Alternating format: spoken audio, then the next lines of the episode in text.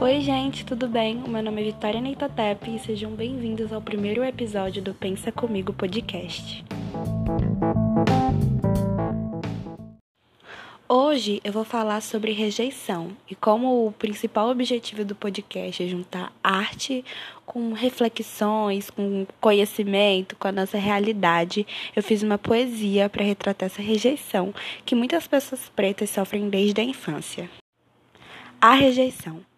Medo de muita pessoa preta que na infância foi tirada da roda de ciranda por ter sua cor, que não era vista, esquecida, mas mesmo assim tinha que andar de cabeça erguida, sem espaço para sentimentos, mesmo passando por muitos tormentos. A vida é assim, siga em frente. Sigo em frente. Rejeição? Ainda tenho medo dela. Não porque escutei pouco, não. Na verdade, escutei até demais. E essa sensação de solidão permanece e não tem jaz, não tem paz.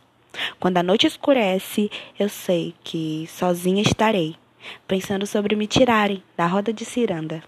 Ciranda, cirandinha, só queria cirandar. Não me tire dessa roda, eu não vou atrapalhar. Eu jurei que não ia mais me submeter a essa sensação. Mas a ciranda rodou e voltou para o mesmo lugar. E adivinha, eu ainda estava de fora. Eu espero de verdade que vocês tenham gostado da poesia, que eu resolvi falar sobre a solidão, sobre a rejeição, né? Que a gente passa desde a infância, como eu já tinha falado em outro segmento lá no início do episódio. E eu escrevi isso com base numa experiência que eu tive recentemente e numa experiência que eu tive quando eu era criança. Eu me lembro que uma vez, quando eu era criança, eu tava brincando com um amigo num parquinho. Sabe aquelas casinhas que tem e tal? Eu tava brincando. E chegou uma menina branca, né? E ela, evidentemente, estava me afastando. Ela queria que eu ficasse sozinha e isolada.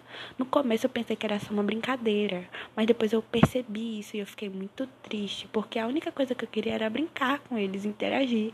Só que eu não podia fazer isso, sabe? Eu estava sendo afastada. Isso não aconteceu uma vez, aconteceu diversas vezes, sabe? Porque nós, pessoas pretas, a gente sempre é, é preterida, a gente nunca é escolhido, entendeu? A gente sempre fica por, por último.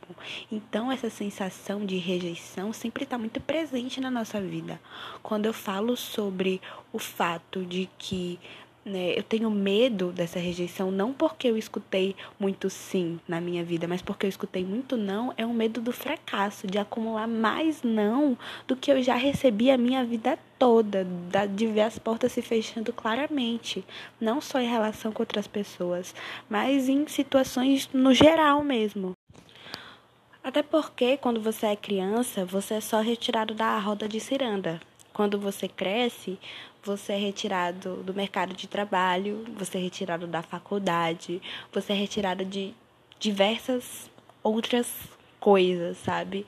Então, quando eu falo de rejeição, eu quero falar mais do que sentimentos. Eu quero falar também sobre essa questão social de que nós, pessoas negras, somos afastados dos nossos sonhos é, frequentemente.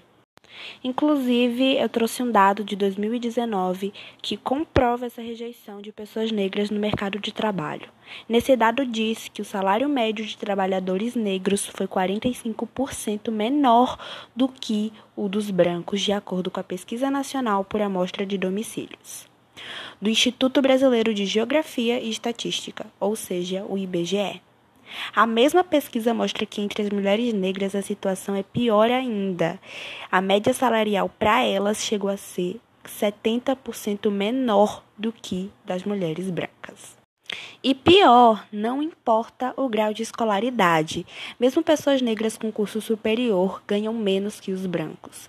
De acordo com uma pesquisa do Instituto Locomotiva, o salário médio de homens não negros com ensino superior em 2019 ficou R$ 7.033, enquanto os dos negros ficou R$ 4.834, uma diferença de 31% a menos. Pessoas negras também ocupam menos os cargos de diretoria.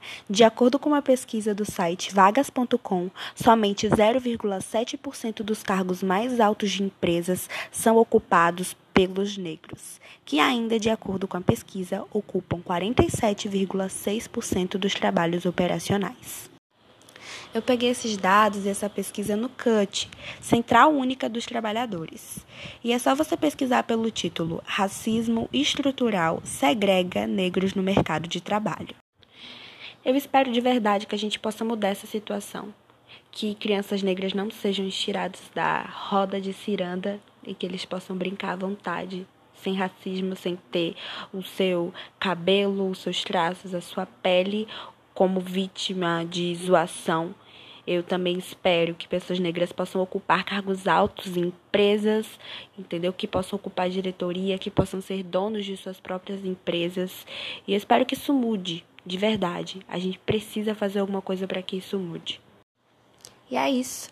Esse episódio é um grito, né? É um desabafo. E eu espero demais que vocês tenham gostado, tá? Compartilha, entendeu? Dá aquele coraçãozinho aí se você estiver escutando pelo Spotify. E me siga nas minhas redes sociais. O meu Instagram pessoal é neitotep, que eu posto algumas coisinhas por lá. E o Instagram do podcast é Pensa Comigo Podcast. Beijão e até o próximo episódio.